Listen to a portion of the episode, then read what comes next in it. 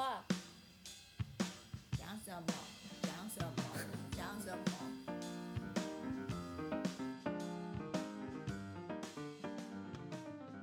各位听众，大家好，欢迎收听《Sky in the World》再一次的播出。我们今天是人物专访的单元。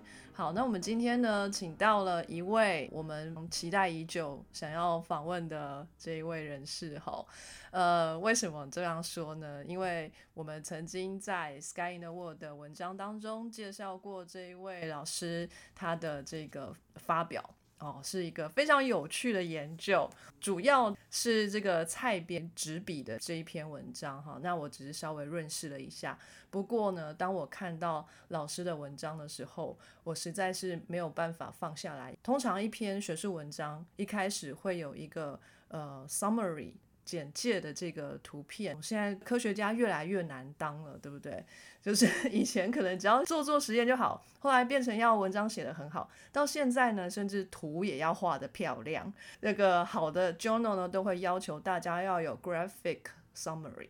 也就是说，要有用画图的方式来简介你这篇文章在介绍什么。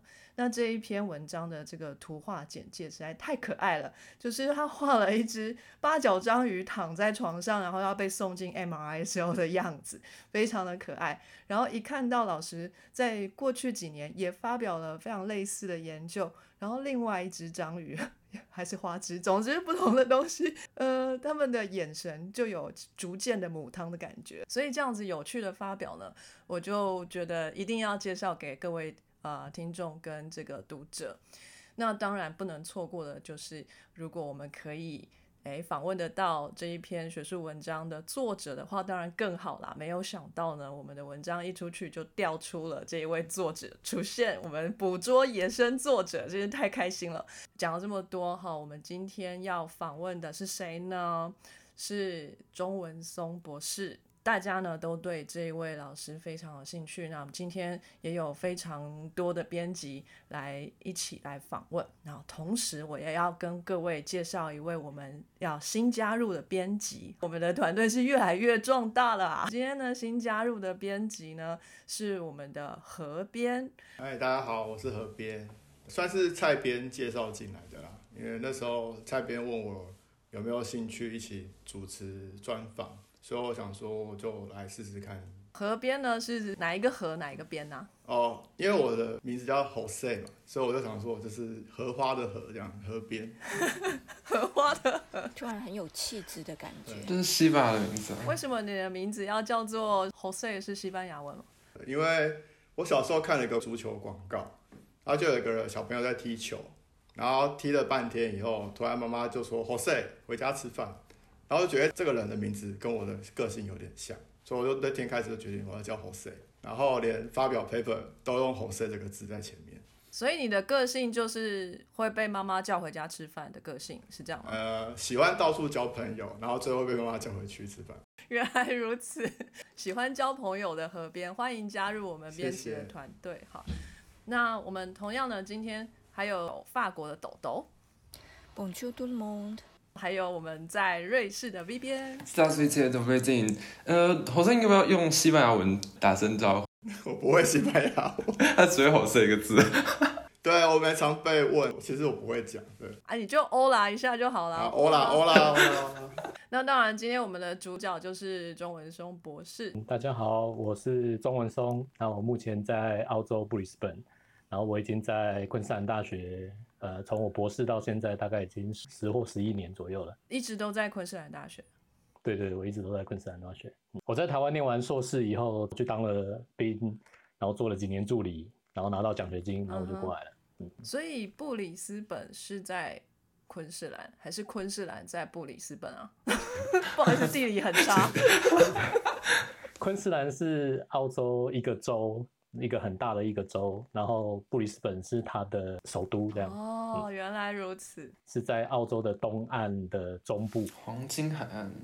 对，虽然大家都以为布里斯本很接近雪梨，但是其实我们有一千公里远。哇，天哪！所以常常台湾旅游团来说要东岸七日游，然后他第一天就来布里斯本，隔天就跑去雪梨，然后第三天跑去墨尔本。他其实你每天都在搭飞机嗯嗯，对。也没有办法开车了。我如果要从我家开到墨尔本市的话，大概需要三十二个小时，哇塞！那要开个三天，大概一千九百公里啊。哇，那澳洲真的是很大，所以老师在澳洲已经待了十多年了，吼，嗯，很习惯了，是吗？是蛮习惯的啦，对，呃而且因为这几年疫情的关系，我已经四年没有回台湾了。相信我们现在说任何一种台湾的小吃，你都会流口水。澳洲应该吃得到。幸运的就是，呃，布里斯本是台湾人最多的地方，哦，所以我们有一个 suburb 叫做 Sunny Bank，它是它的昵称叫小台北。你在那里讲台语也可以通的。哦，不错哎。嗯上次我们访问庄凯翔老师的时候，他怎么没有跟我们讲这件事？他的办公室就在我附近啊。真的、哦？对对对，我们在同一同一层楼，但是我在不同的 wing，我在 A wing，他在 C wing 那样。嗯哦，那他上次接受我们访问完，他有没有告诉你？他没有特别告诉我，他太忙了。但相信他应该也会来听到你的访问，所以最好呃不要说他的坏话。可以剪掉。好，那老师呃，你要不要介绍一下，就是你现在从事的是什么样的研究呢？哦，我今年是我的博士后第五年半，快要第六年了。嗯哼，就是我念完我的博士之后，我还是留在同一个实验室继续我的东西，因为我们的实验室是一个非常大的一个 group，、嗯几乎是跟水生动物有关的 sensory system 我们都有在做，嗯所以我们有三个分支，就是有一群人在做鱼，嗯哼，啊，一群人在做头足类，嗯还有一群人在做呃甲壳类，嗯主要是呃针对视觉为主。哦，那我是负责头足类的那个部分。那目前我有两个博士班学生，然后大老板就是负责去外面呃申请很多钱，让我们继续做研究那样。那一般来说，博士后会做很久吗？在你的这个领域？在澳洲要拿到正式的位置，非常非常非常的困对难。通常是有一个 PI，然后下面有很多人。我们最多的时候，我们实验室有十七个 postdoc。嗯，在澳洲的大学里面，除非是教学为主的，你才会拿到学校给的薪水，嗯要不然你的薪水都是自己从外面的 grant 来拿。哦，所以你只要没有拿到钱就拜拜了，对。所以没有 grant 就没有工作。就没有钱，有工作没有钱。然后也没有一个固定的升迁的一个顺序，像我现在的老板，他四十岁就是正教授了，哦，好快哦。所以你可以拿 postdoc，然后做三年。假设你一直都发表这个 high impact factor，然后你可以拿很多钱，你直接就是副教授了。所以老师现在这一篇文章出去之后，呃，是不是有机会可以好好的争取一下正式的 position？大概还没有办法，大概需要有五到八篇吧，像这样 level 的 paper 才有办法拿到一个比较长的合约。我们几乎没有 permanent position，没有 tenure 的位置。整个 institute 没有一个人是 permanent position。我的大老板是澳洲科学院院士，他也不是 permanent position。对嗯，其实这样也不错，这样才会保持有竞争力。人员的流动性非常非常高，有好有坏，就像你说的，呃，竞争力非常高，嗯，但是非常没有保障，就是你你没有钱就掰了。也是没错。好，那所以老师这边比较呃，就是专精或是 focus 的部分是在于头足类的视觉研究。那是我其中一个部分，就是我的博士班的研究是针对深海的头足类嗯哼，作为研究的对象，然后因为呃种种的因素，就变成我真正要采样的深海的种类我都采不到，所以我必须把我的博士班的主题转向去做不同的东西，所以我做了浅海的种类的视觉，然后发现一些有趣的现象，然后再加上呃很长时间跟国际不同的研究单位合作，我可以使用呃不同的国家的研究船，所以我一直还是有在做深海的东西。后来因为我们从 biomedical school 转到现在的 Brain Institute，就是我们整个实验室从生科系或者生科所之类的，然后搬到脑研究中心，然后才开始我现在做的脑研究，这样就真完全呃就花了非常多的精神在做呃各式各样的脑部的研究，这样。所以之前做视觉这不算是脑研究啊。做行为的，也是，那只是其中一个部分。但是我就是真正用到非常多不容易使使用到的仪器，嗯像是我们的 MRI 是全南半球最高解析度的 MRI。一般的医学用 MRI 是三个 Tesla，然后我们的是十六点四，哦所以解析度是可以到十个 micron 这么这么这么的高。哦，好，Tesla 是不是车子啊？对对，不是特斯拉，是磁场的强度，对。对，是磁场的单位。呃，我会来到澳洲，其实最重要的原因是因为我看到一个广告，然后他要四个国际研究生，嗯他有给奖学金，然后它是一个跨十一国的呃澳洲深海研究计划，嗯，所以我就申请了这个计划。我记得当初申请的时候有两百八十个人竞争四个位置，哦天哪，我是其中呃不是做鱼的那个非常小的那个 group，因为我我在台湾的时候就是做投资类的研究，我一开始是跟就是中兴大学的讲座教授卢仲成教授，呃，我是他第一个学生就开始做投资类的分类，嗯然后我大学的时候就开始做投资类的研究，我一开始是做章鱼的胚胎发育，哇，好可爱哦！我看过章鱼宝宝，超可爱的。是是，对。我硕士的时候就换去做卵丝，就是东北角的卵丝的富裕，还有它的生殖的生理。那我去当了兵，当了两年兵，因为我在金门，所以我就突然对学术界非常陌生，因为完全就困在小岛上面，完全不知道我接下来要干嘛。那我退伍以后就到中研院的临海研究站工作了三年。那我在那边开始接触到呃电生理，我开始有点想法，想要继续我的研究，所以我就申请了几个地方。嘿然后非常幸运的就是澳洲的这个机会跑出来，然后会拿到这个机会，其实最重要一个原因是因为我在中研院的时候帮助严宏阳老师建立了台湾第一个呃显微分光光谱仪来测量单一个视觉细胞的感光度。哇，这个是台湾第一部机器，然后是一个 Cornell 康奈尔的教授 Alice Low 来台湾设立的。嗯，我当时是助理，然后我就负责接了这个机器。哦，我就把整个机器盖好，然后整个技技术建立下来，然后到可以测量。嗯这个经验就变得申请到奖学金的其中的一块敲门砖。就当我看到这个机会，我就写信去给我现在的老板 Justin Marshall，我就说我曾经受过这样这样这样的训练，然后我曾经 Alice Low 教我使用 MSP。他说：“哦，OK，那你就直接进入我的 show list。”对，因为那个机器非常非常的少，就是全世界可以工作的机器可能不到十台。所以是他也想要盖一台吗？没有，他有一台，哦但是他那一台到我加入他实验室之前都不会工作，都没有办法拿到数据。然后我的博士班就花了两年半把那台机器搞定了。有那部机器到发表出第一篇 paper 花了十五年。所以有机器也不见得它能够作用，然后能够作用也不见得能够有 paper 的产出。对，而而且因为那个机器不是你可以从外面的公司订购的，所有的套件都是一个一个自己组合起来，包括程式，包括硬体，从显微步进马达的控制到光学的校正，全部都是自己搞的。嗯，就是这时候就是物以稀为贵，发挥它价值的时候，那个蓝海策略。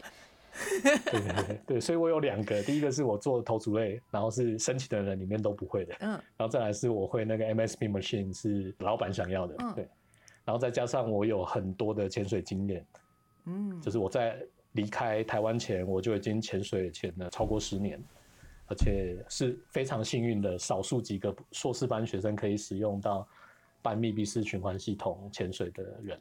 什么是半密闭式潜水？一般的水肺潜水是你用气瓶嘛，嗯所以你的嗯气泡就是吸了以后就吐掉。对，在很深的水里面，你可以待的时间非常的短，嗯因为你就只有一瓶压缩空气而已。嗯但是如果你使用密闭式或是半密闭式的循环系统的时候，你是用纯氧，哦，然后有那个 CO2 的吸附剂，所以你吐出来的二氧化碳会被吸附掉。哦然后机器你的仪器只要打出一点点纯氧出来，就是维持你的正常的运动所需要。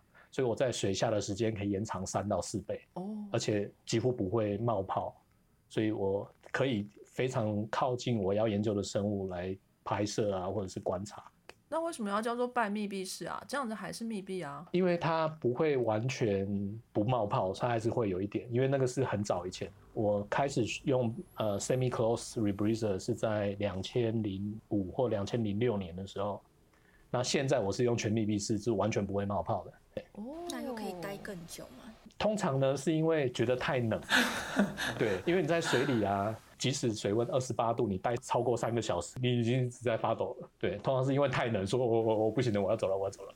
哦，哎，河边也会潜水吗？哦，不会潜水，啊，你也是研究头足类的，但你不需要潜水，是不是？然后我们的卵是在岸边把它孵化带回来的，哦，在实验室里面，对，在实验室孵化，没有潜水。当然，我觉得之后有机会应该会去潜水嗯所以研究海洋生物不一定要会潜水，会潜水的海洋生物学家可能还只是部分而已，这样子，也不并不是所有海洋生物学家都会潜水这样。没错，嗯，但会潜水的比较好啊，可以直接去看，不是比较棒。我也是研究以后才觉得应该要去，有机会要去现场看一下这样。好，这样好奇怪哦，什么样的状态让河边会想要研究海洋生物啊？既然你不是真的会潜水，然后去观察到它们的话，你怎么会对这个有兴趣？我一开始是研究小鼠的神经系统，然后后来有做过斑马鱼，这两种神经系统还是有蛮多类似的地方。然后我后来就看到，哎，章鱼这种系统跟一般的脊椎动物的神经系统是很不一样的。然后我那时候非常好奇，然后其实我对于脑机界面这些东西也一直都很有兴趣，所以我那时候想说，如果有机会的话，如果可以去研究一下投足类动物，是一个了解这个系统的好机会，这样子。所以要研究脑机界面，要先懂得各个不同物种的脑子，是这样的意思吗？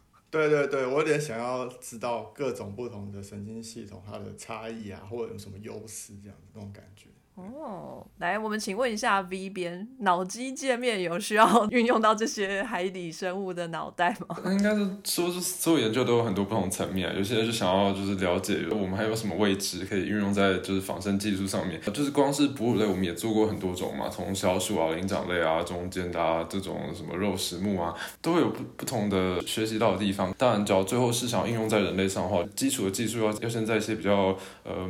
低阶的动物上先确认过，然后才会慢慢 move up to 人类。可是，只要是真的要在临床上使用，这个流程就是要往灵长类和人类系统方面呃进发。毕竟，就是他们还是蛮不一样的，尤其是哺乳类跟就是其他脊椎动物就是差很多。哦，我知道，我知道你很想要戳人类的脑袋，好，我不要问你。也不这样戳的，其他方式都可以。那我我想请问一下，刚刚有提到说老师是研究深海动物的视觉吗？我想请问一下，多深算是深海？然后在深海是不是比较没有光？在我的这个模糊的印象里面呢，深海的动物好像不太需要视觉。呃，那为什么要研究深海动物的视觉呢？对，深海有很多很多的层次，就是台湾人。在鱼市场的时候，那个鱼贩跟你说这是深海鱼，嗯，它大概其实只有住在二十公尺深而已。好哦，我的主要的研究的的水层是从两百公尺到一千公尺深那个水水域里面，对，所以它是真正蛮深的，但是它其实并不是真正很深的地方。所以，我如果我们用全球的海洋。当做一个 scale 来看的话，它的平均深度是三千八百公尺深，是，然后最深的地方大概是将近一万一千公尺深，是那个马里亚纳海沟。马里亚海的 challenge point，yes，全世界这些有钱的国家或是号称科技很进步的国家，都想要把他的潜艇或者把他的人送去那一个点去看看。是，可是呢，那个点其实很无聊，什么都没有。他只是想要展示一下，我们的科技可以允许我们的设备到那里还可以成功回来。这样，是因为我参加了这个呃深海计划的这个大型的计划，所以我非常幸运的可以跟全世界最顶尖的几个团队合作。非常非常幸运的，我应该是台湾应该屈指可数的几个人，曾经真正进到研究潜水艇下到一千公尺深。哦。然后我们的那个潜水艇是。三人座的，然后是全部透明的 cabin，座舱就像一个大玻璃球一样，所以你可以看到整个环境的情况。然后我可以保证，下到六百公尺深的时候，人的肉眼完全没有办法看到任何的日光，就是完全永夜。对对，constant dark。六百公尺以下就完全没有办法有任何的日光穿透到那个深度去，在那个深度以下。唯一会出现的光源就是生物荧光，嗯完全没有光害的情况，所以即使一点点的生物荧光，你也可以非常清楚的看到。嗯，安康鱼。我因为我想要去拍那个生物荧光嘛，生物学家总是有一些那个简单又有趣的想法，我们就买了一支网球拍，把它绑在潜水艇前面，然后网球拍移动的时候就产生老流，然后这些小生物呢就会放出生物荧光，所以就会像放烟火一样一直亮，一直亮，一直。我们肉眼就完全没有办法看到那些小东西，但是到处都是生物荧光。只要你的潜水艇呃经过的地方就全部都是生物荧光。所以他们一旦感受到身边有东西，他们就会开始发光，这样。呃，他通常是受到惊吓，想要逃跑，哦是避敌的一个措施。嗯要不然呢，这么深海又冷，压力又大，食物又少，嗯它基本上要想办法储存它的东西，能够不发光就不发光。嗯发光有可能会被有眼睛的那些生物看到，那这其实是很危险的。嗯哼因为可以使用那个潜水艇，所以也从世界各地弄来各式各样奇怪的设备，或是厉害的设备，例如三 D 超音波扫描机，所以我们可以在完全无光的情况下，知道潜水艇周围四十公尺范围里面所有移动的大型物体，就像那个声呐系统，对对对，像但是是在研究潜艇上面。对嗯嗯对，在二零一二年，我参加了 Discovery 跟 NHK 呃投资的那个深海的航次。嗯 Sony 就帮 NHK 做了全世界最高感光度的 HD 摄影机。嗯，哦，那个摄影机的感光晶片其实就是 Confocal 呃 共二胶显微镜的 CCD，My God，所以可以在完全没有光的情况下，可以拍摄到物体。我我可以接触到这些厉害的东西，都是见识到哦哦超帅气哦，厉害的就是有仪器，非常多厉害的设备。对对对，超强。有潜水艇已经很很稀有了。开潜水艇的人，这些人基本上都是传奇。嗯然后就认识了一批人，他们之前是跟 James Cameron 那个拍《铁达尼》的那个导演是他的拍摄团队，嗯他们就是一直帮他开潜水艇，然后去拍各式各样深海的东西，然后累积了这些东西之后，后来才拍拍了《阿凡达》。你看《阿凡达》里面有很多很多的造景啊，或者是那些 CG，其实都是深海动物的原型，然后去改变的。嗯嗯，我的博士班生活非常非常的有趣，也因为这样，所以参加了非常多的航次，就是只要有研究船我可以上去，我就上去。呃，我的博士班我大概在海上待了五个半月吧，嗯哼，当然不是每次都有潜水艇可以用啊。没有潜水艇的时候，我们有我们自己设计的深海摄影机，可以下到两千五百公尺拍摄，或者是跟一组之前是在苏格兰，但是他现在搬到西澳大学，然后他的摄影机就是可以下到一万公尺的摄影机，那我们就是用他的摄影机来观察或者是捕捉八千公尺以下的生物，还有东西吗？还有还有还有还有很多大东西。对哦，是哦，在海上待久了以后，大家就会疯疯癫癫。我们一个礼拜只允许打一分钟的微信电话给家人报平安，因为很贵，嗯嗯嗯而且我们是在大洋，就是完全没有通讯，完全没有网络，嗯，就是一出海就是失联所以我老婆都得忍受我出海六个礼拜都完全联络不到人。音讯全无。然后在最后一个航次，就是快要结束的时候，大家就说。你想证明你你对你老婆爱有多深吗？来贡献出你的婚戒吧！大家就把婚戒绑在那个深海摄影机上，丢到八千零六十公尺的水里面，从从水面到底大概两个半小时。然后我们要把它叫回来的时候呢，因为不知道会不会回来，而你的幸福，那个机器卡在那个底泥，所以花了八个小时才回到水面，所以我们大家都松了一口气。吓死！这是一种占卜，有没有 data 会不会不见，还是婚戒会不会不见？到底哪一个比较紧张？对，那个摄影机的主人就说，我的一台摄影机就是光那个 housing 和那个潜水壳，就是我三年的薪水。你们在担心什么？所以是那个戒指还比较不贵吗？哦，当然不是，戒指是五年的薪水，我们当初绑上去的十只戒指已经有三对离婚了。这个到底是祝福还是诅咒？希望大家然后都幸福快乐。对对对，这一个航次就是所有的生物我都觉得它非常非常的新奇，所以我拍了很多长得各式各样奇怪的深海鱼啊，有些我根本就不知道应该把它摆在什么动物门的动物。如果你不知道，是可以抓回来，然后辨识是不是新种的。所以我们跟很多的呃世界级的博物馆都有合作。就当我们有一些我们根本不知道该怎么鉴定它的种类的时候，嗯我们就有特别的人可以去询问。嗯但是因为深海的探索实在是太少了，嗯我记得在几年前我参加了一个演讲 c v 就是全世界非常有名的深海女性的研究者，嗯他就说我们对于地球上深海的研究的了解，远比我们对于火星的单位面积的研究还要少。嗯，对已，经射了一大堆的火箭、一大堆的卫星到火星去，可是我们对深海就只有几个重要的点，我们有有一些研究，大部分的地方我们都不知道。连台湾东侧这么深的地方，我们其实对它的了解非常非常的局限。嗯，所以那也是一个非常吸引人的地方。我们之前就有跟海边聊过这个，就美国投在 NASA 的钱，就是去探索太空的这个单位哈，跟投在 NOAA 就是探测海底的单位的钱，这个天差地别，可能少好几个零这样。十万八千，可能差很多，但是我们做深海的人更少。嗯，NASA 为了要测试他们机器的极限，通常我们可以拿到它的 prototype 哦放到深海里面去测试，哎呦，不错哦。因为你要到极限环境去测试，深海就是你最容易的一个地方就是放到多深它不会被压爆，不会不会漏水干嘛的。我想问一下，你觉得每次去潜水，你觉得最辛苦跟最开心的是什么样的事情呢？我从来不觉得潜水是辛苦的，我觉得我是海的子民啊，就是我没有碰到水很久，我就会觉得很难受。呃，尤其我现在在昆士兰，大堡礁就是我们最大的资产，哦就整个昆士兰的海岸都是大堡礁。对，那我每年大概都可以在大堡礁待六个礼拜，包含我去潜水、我去采样、我去抓我想要抓的章鱼。更幸运可以用到研究船的话，那我就可以再采比较深海的部分。嗯，但是我通常至少至少一年会有四个礼拜在蜥蜴岛。蜥蜴岛是在凯恩斯外面的一个小岛，嗯是一个呃完全保护的保护区。嗯，就是只有研究人员可以去的意思吗？呃，它有一个度假饭店，可是他的度假饭店的费用是我们无法负担的，所以我们研究人员只能在研究站里面居住。果然是保护区，就是保护有钱人的区。对，最便宜的房型呢、一个人一个晚上两千两百块澳币，四万五千块一个人一个晚上。不过话说回来，那个潜水船也不是一般人可以负担的。也是，这就更有趣了。我来澳洲最重要的原因其实是为了那艘船来，但是呢，我要来的前四个月就发生了国际金融海啸。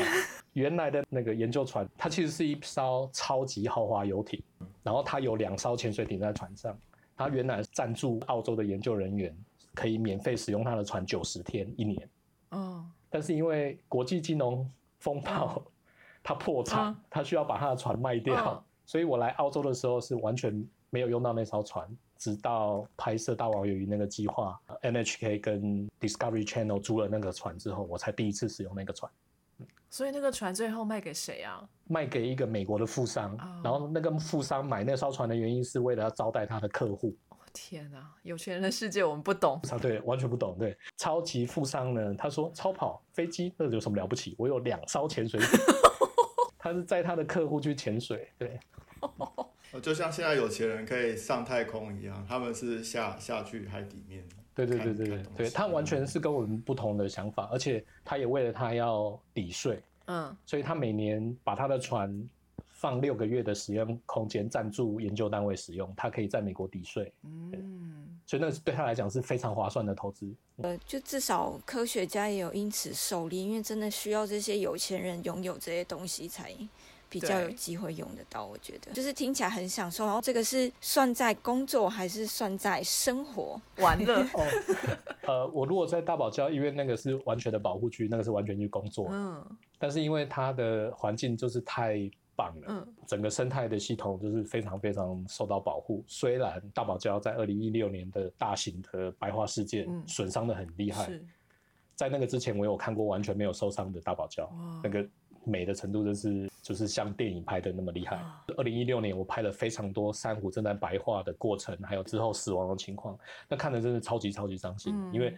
原来生意盎然的大堡礁就变成非常非常惨，就是我有很多同事前一支气瓶起来就一直在哭，哦，因为就觉得完蛋了，因为它它伤害的面积是两千五百公里长的大堡礁，百分之九十的的珊瑚都受伤，涵盖的面积大概是半个欧洲这么大的珊瑚礁的区域完全受伤了。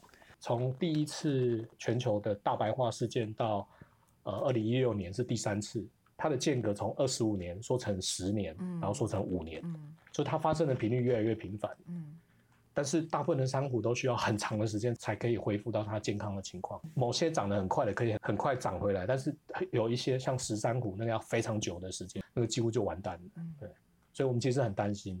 虽然好像澳洲对于大堡礁保护的很厉害，但是实际上以科学家的观点来讲，呃，远不足我们应该要做的。嗯，哦我以为澳洲有有措施了。呃，相对来讲，我们的保护措施已经很很严格了，没错。就跟台湾比起来，这里真是超级严格。我来澳洲三四年之后，然后有一次回台湾潜水，嗯，起来我在岸边一直哭，因为什么都没有。所以以前有的，我潜的时候，台湾就已经很惨了，然后现在更惨。好好哦。所以我的硕士其实花了非常多的时间在做保育。嗯现在可能比较常听到东北角在做卵丝的富裕，嗯那个我们在两千年以前就在做了。等下软丝要富裕，软丝不是我们餐桌上的东西吗？它要富裕吗？没哦错，到头族类它的生活非常的短，嗯哼，它就是产完卵之后就会死亡。嗯如果它没有适当的地方可以产卵的话，那这一个族群可能就完全就失去了，嗯因为它没有办法繁衍下一代。然后再加上台湾真的捕捉的很很厉害啊，嗯，过量对。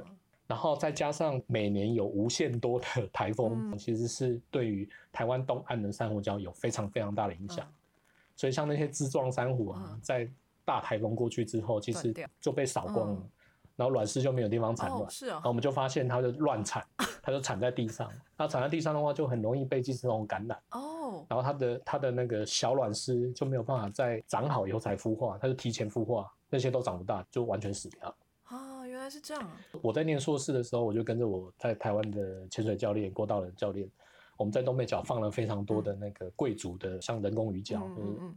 那个公司有拍过一个纪录片，嗯。我们可以在一个夏天可以摆三四十丛，嗯然后有几百只的卵丝来产卵，这样。嗯。搞了很多年之后，连渔民都帮忙。我。渔民说：“哦，那些傻子在那边搞，但 现在我们都有卵丝可以抓的，所以他就帮忙我们，就是不要在那个地方抓，就让我们放那个竹子，让啊卵丝可以来产卵。所以现在知道方法了。最好的是我们什么都不用管，它可以自由的存活。对但是是因为就是环境实在太糟了，所以、你需要做点得帮做点什他们一下么帮忙他。，对。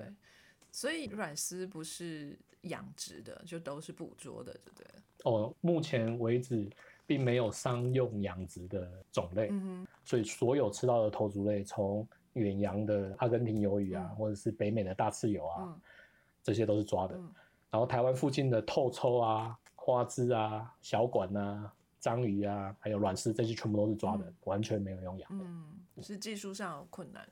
它们的幼生非常挑食，所以很不容易处理，嗯嗯而且他们不吃人工饵料。对，嗯嗯，有花枝博士有提过。他们是完全视觉的那个捕食者，所以你给他投人工饵料，他不会游泳，他就没有兴趣，他碰都不碰。所以我们就要排班去喂他们吃饭，不能够就是直接喂死这样。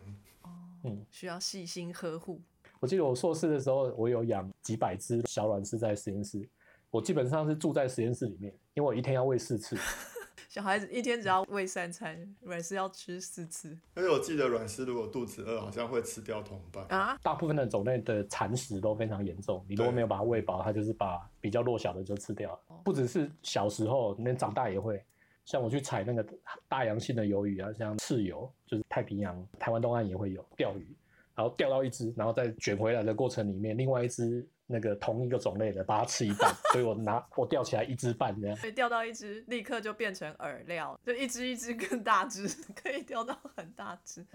那一个种类都会一大群的出现。嗯我二零一七年在印度洋出海，就是做深海采样的时候，那时候我设计了一张超大的网，它的开口四十五平方米，抓到一只南游，就是那种非常很难游泳不是不是南边的鱿鱼，哦，南边的鱿鱼它是一种非常凶残的一种鱿鱼。哦然后结果那一网起来之后，就只有那一只大鱿鱼在里面，其他的鱼都被它吃光了。都在它肚子里，对，都在它的肚子里，所以我需要把它解剖开，然后把它肚子里面的鱼通通都拿出来。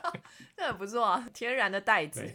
然后在台湾做头足类非常好，台湾的多样性超级超级高，所以嗯台湾真是一个宝岛。对，相对起来，我在这里采样有很多很多的限制，除了保护区的规定之外，还有采样数量的限制，嗯还有加上头足类并不是主要的呃渔获种类，所以并不会有很多的呃渔船啊或是渔民帮你抓。嗯哼嗯在台湾呢，因为我认识非常非常多的渔民，我在渔港认识非常非常多的人，所以我只要打电话说，哎、船长，我需要那个种类，你帮我留几只，哦我，隔天去采就可以了。哇哦，全世界我们现在已知的呃存在的投资类大概是七百五十个种类，在台湾我们可以找到一百五十个种，在澳洲这么大的一个地方，我们可以找到两百五十种，这个面积差很多啊，差两百零二倍。是因为台湾的周边地形很不同。因为台湾有珊瑚礁，也有深海，这跟温度有关系吗？跟海洋的洋流有一个关系，嗯然后再来生物多样性的那个三角洲，其实是在北半球南海这一个区域嘛，嗯然后会顺着那个黑潮把深海的种类就带到台湾附近，嗯嗯所以台湾附近的那个生物多样性非常非常的高，不只是头足类啊，鱼也是，像鱼在台湾超过两千五百个种，嗯，哇，其实是占世界的十分之一这样。哇塞，超帅的地利。所以我常常就跟我老婆说，有时候我好想回台湾，我可以请我的渔民朋友帮我采样，然后我两天就收完我所有要的 sample。然后在澳洲你要自己来，而且常常还有时间的限制，像最近发表这篇 paper 的其中一个章鱼，海藻章鱼，嗯，我一年只有五天的时间，在那一个年份的最低潮的时候，我才有办法在西伊岛抓到它，要不然我全年我都看不到它。所以如果那五天天气不好，我今年就抓不到了。嗯，如果天气不好的话，海水也是很浑浊，也会看不到，是不是？有时候连起风嗯就是浪很大，就是有水花，你就看不到它了。哦，就没办法，因为它的拟态太厉害了。我有试着浮潜去找它们，我根本就看不到。我是想刚好问一个问题，嗯，因为毕竟呃，张老师学视觉的嘛，所以应该可以用一些视觉方式去让他们显形吧。你可以带一些有有颜色的探照灯照下去，他们不能变色的话，就可以看到它们，是这样吗？我是根据我之前听到一些研究，就是章鱼它们没有办法表现出一些阳光下的这些自然的颜色，所以只要比如你带一个红色很亮的探照灯，听起来对环境不是很好，但你就把海底全部照一次，可能就会看到它，因为它也不能变红色。对，我不知道有有可可以用这些招数去做到。我们有一个真正的呃电机工程学家，就是在负责设计新式的摄影机。其实有设计的一种叫做 polarization 的摄影机，就是我们只有看偏振光，可以直接去 detect 它。但是章鱼不反偏振光，所以你也是找不到它。它可以拿来抓，拿来找鱿鱼或是找花枝，嗯，但是章鱼没办法。然后再加上主要针对的这两个种，它的拟态不只是颜色 match，它连身上的皮肤都可以伪装成像海草一样。我的学生花了三年，他才抓到他第一只，就是在你面前就是看不到它。我找一个照片让你们头痛一下。大大家来找茬，真的还好，我们不是你学生，三年也抓不到，要命！什么时候才能毕业？根本就是猎人测试。所以都是我帮他抓，所以我也很辛苦。所以他是把身上的连皮肤都变成一条一条立体的，像像海草一样吗？嗯，它会凸起来，它连那个质感都可以做出来，所以你会真的看不见。它为什么可以这么厉害？是因为它有很多的色素细胞都是可以被单独控制的，然后它可以产生 pattern。你说你还找得到吗？那是烂泥吧？有三只啊，对，完全这里是它的眼睛，这是它的脚。在大自然里面，它的天敌是谁啊？他的天敌眼睛很好哎、他的天敌是鱼跟鲨鱼，还有人。鲨鱼很会找他，他马上是用嗅觉，像这个，他就是把他的皮肤竖起来，然后再模拟那个海海藻的样子。哦，太像了啦！我的老天爷啊！可是他没有跟着摇，哎、它的舞步不行哦，这个他会，他会，是哦 他会跟着哦摇。对，OK，所以如果有一些比较胆小，他都永远不现形的话，他可能就永远找不到它。嗯，没错，就很多的珊瑚礁的种类其实是未知的。所以它在那边拟态的时候，它有需要耗能吗？哦，当然要啊，因为它需要控制颜色，当他们被我们抓到陆地上的时候，呃，它就变成嗯平滑的样子，就是它最放松、最不耗能的状态。或是它最紧张的情况，它变不出来。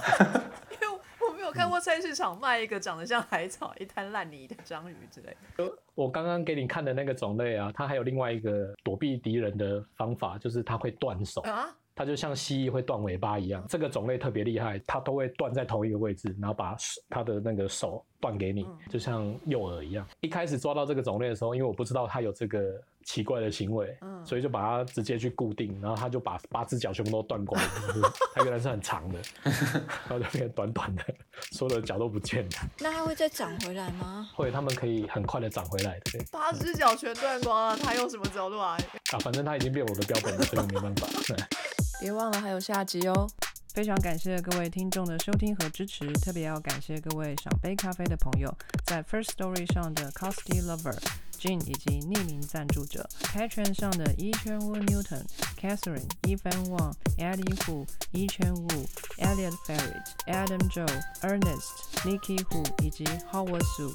Sky in the World 在各大 Podcast 平台都能收听得到，Anchor、SoundOn、Spotify、Apple Podcasts、KKBox 都能搜寻得到 Sky in the World 的节目。